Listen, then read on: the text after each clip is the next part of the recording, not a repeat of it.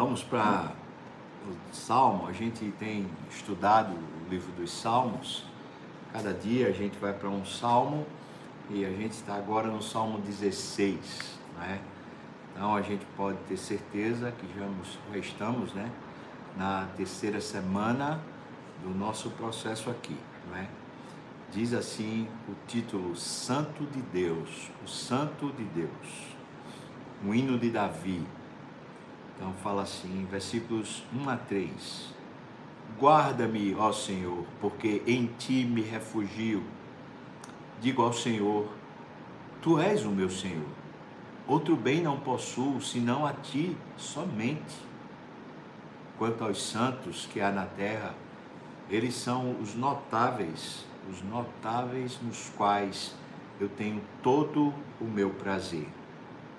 Vamos pensar nisso aqui? É uma oração, ele está se reportando a Deus. E então o pedido do salmo é: Senhor, me guarde, me proteja. Né? Dessa vez é para falar sobre, provavelmente é para falar sobre a manter-se feliz, manter-se satisfeito.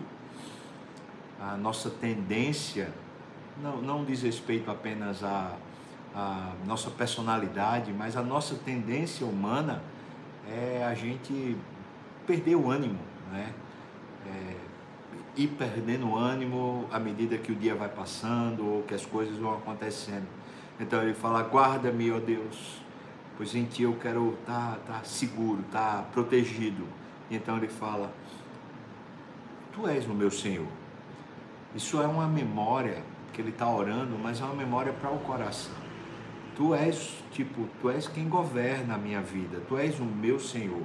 Pensa na ideia de um, de um subordinado, né? de um empregado, de um súdito, né? Quem manda é o Senhor, então tu és o meu Senhor.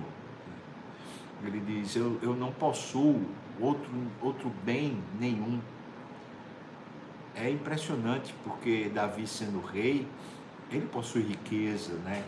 Ele possui família, ele possui súditos, ele possui vitórias, ele possui é, homenagens, honras que ele recebeu ao longo da sua vida ele possui muitas coisas que poderiam trazer alegria ao coração dele. Mas ele está dizendo: olha, o que me alegra, o que, o que é o bem da minha vida, é o Senhor ser o meu Senhor. Ou seja, o dono do universo é, é o meu Senhor, pessoal, particular. Eu não tenho outro bem, outro bem não possuo. Ele diz: é bem, é fato que existem pessoas que, que também são como eu, que têm, gozam desse privilégio, os santos que há na terra. Eles são notáveis e eu tenho meu prazer neles também.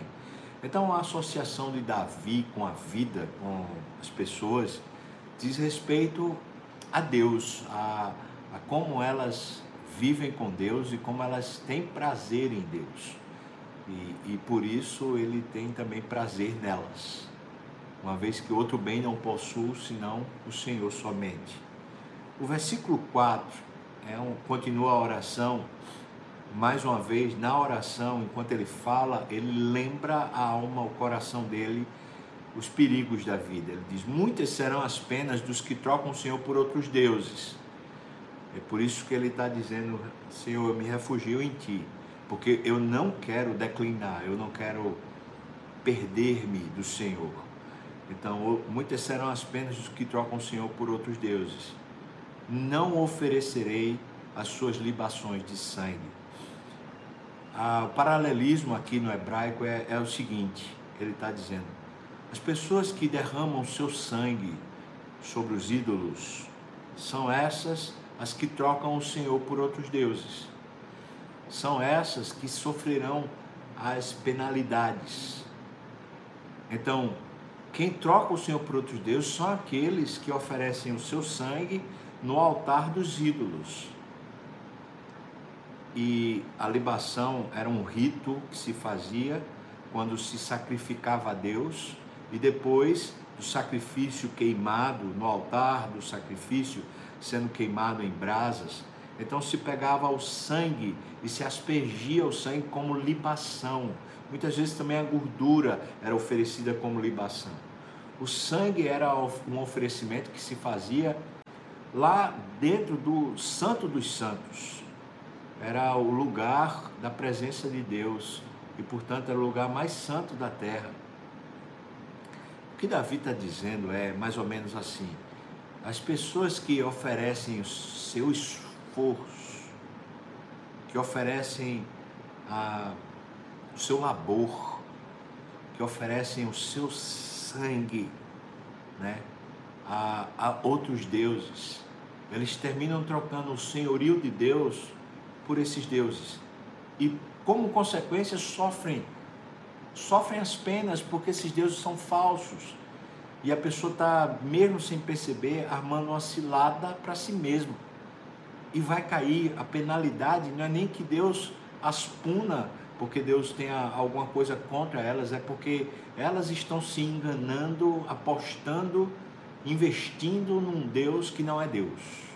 Então elas vão sofrer a pena. Ele diz: E os meus lábios não pronunciarão o seu nome. A, ideia de não pronunciar não é nem porque haja uma mandinga nisso, uma superstição.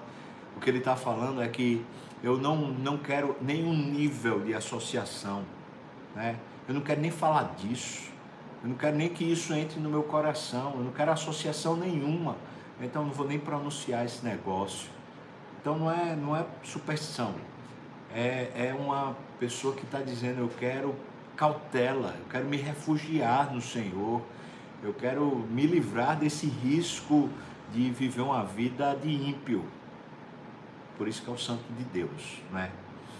Versículos 5 e 6, ele volta a falar para Deus agora. Veja, ele está orando. Enquanto ele ora, nesses primeiros versículos, depois de dizer Deus me refugio no Senhor, então ele começa a lembrar o seu coração que o coração precisa estar no senhorio de Deus e que o risco de perder o senhorio de Deus é quando se começa a viver para outros deuses, né? Derramar o seu sangue, derramar o seu suor em, em, para outros deuses, né? Então, o versículo 5 ele volta a falar agora para Deus, com Deus, a respeito de Deus ele diz: O Senhor é a porção da minha herança e o meu cálice. Meu cálice diz respeito a um, um pacto, uma aliança, um contrato, a amizade. Então ele diz: é, O Senhor é a minha porção da minha herança, ou seja, a minha garantia, é o que eu tenho certeza que eu vou receber, porque a gente tem um pacto a gente tem um, um contrato feito.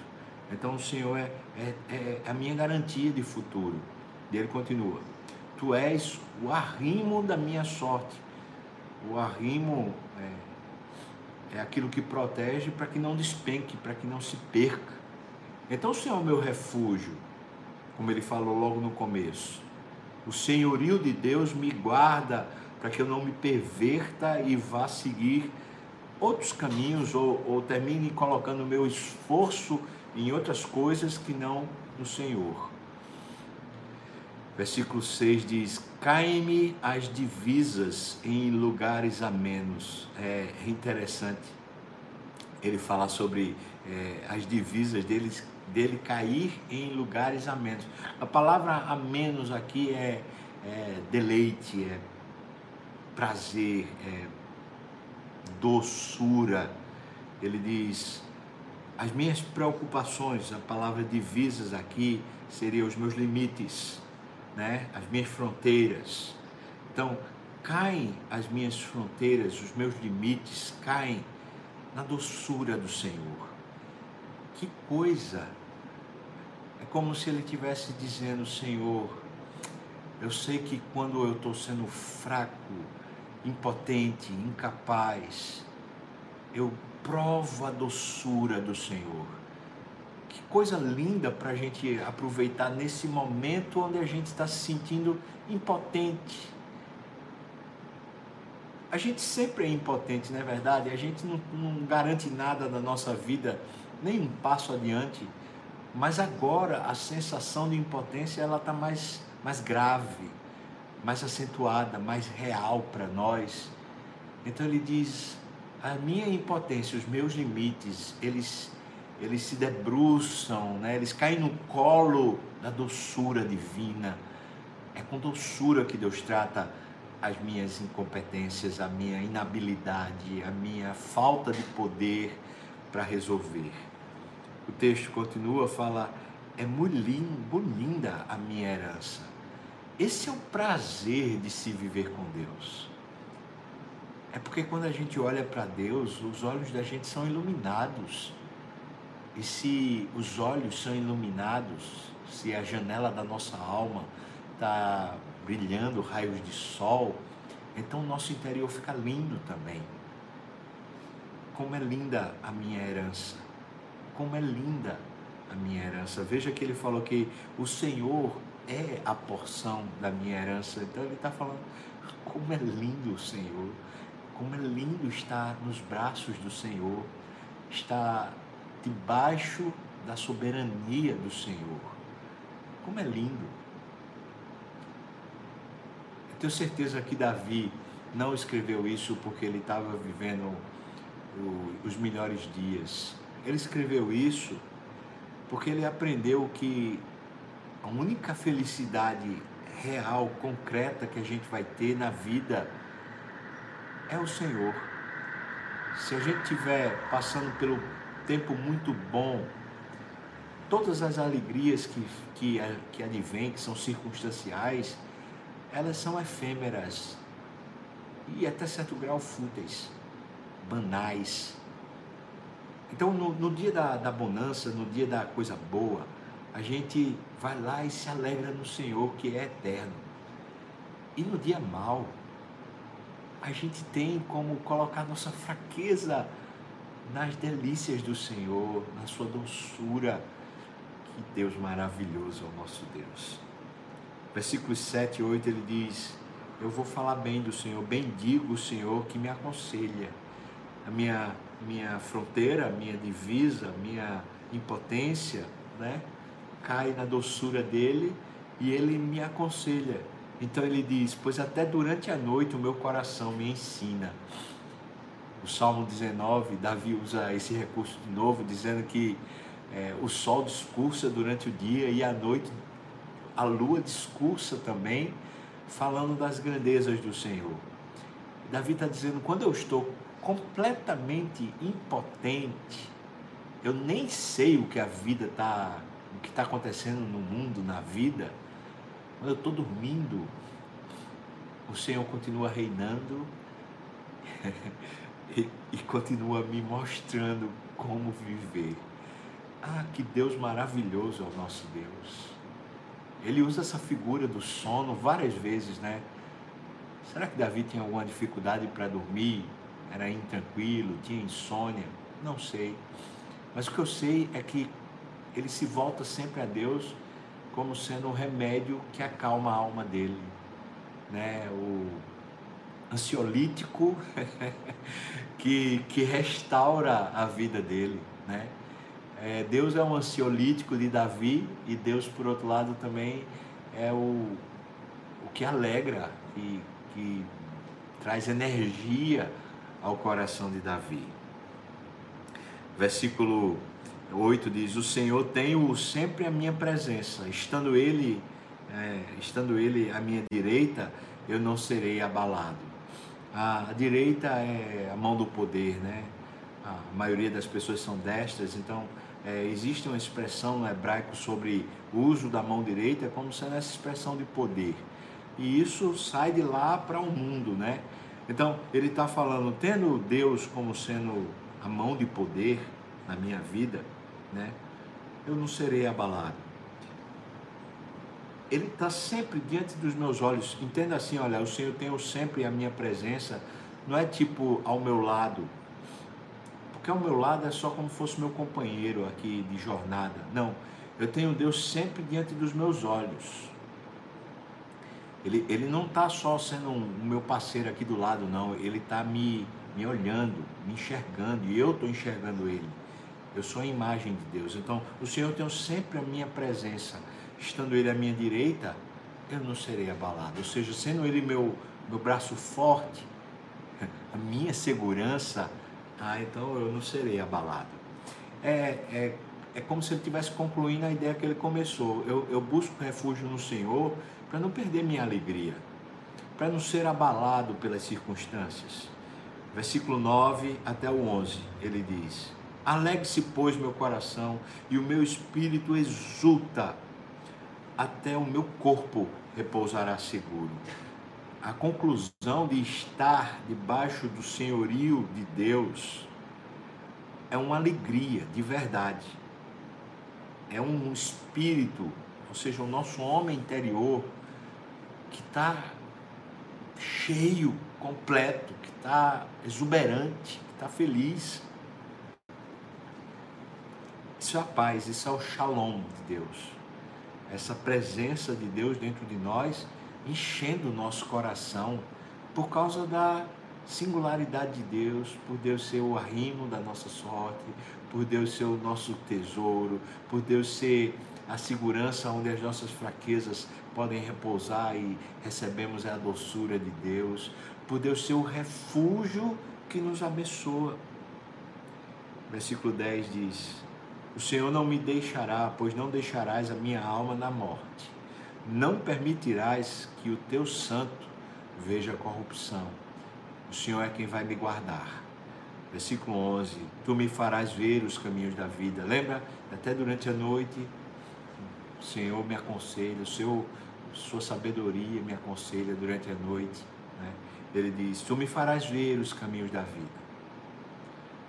Tu serás o meu farol no meio do nevoeiro. Na noite mais escura, tu serás o meu lampião, minha lanterna, ou mesmo a minha luz. Tu me farás ver os caminhos da vida.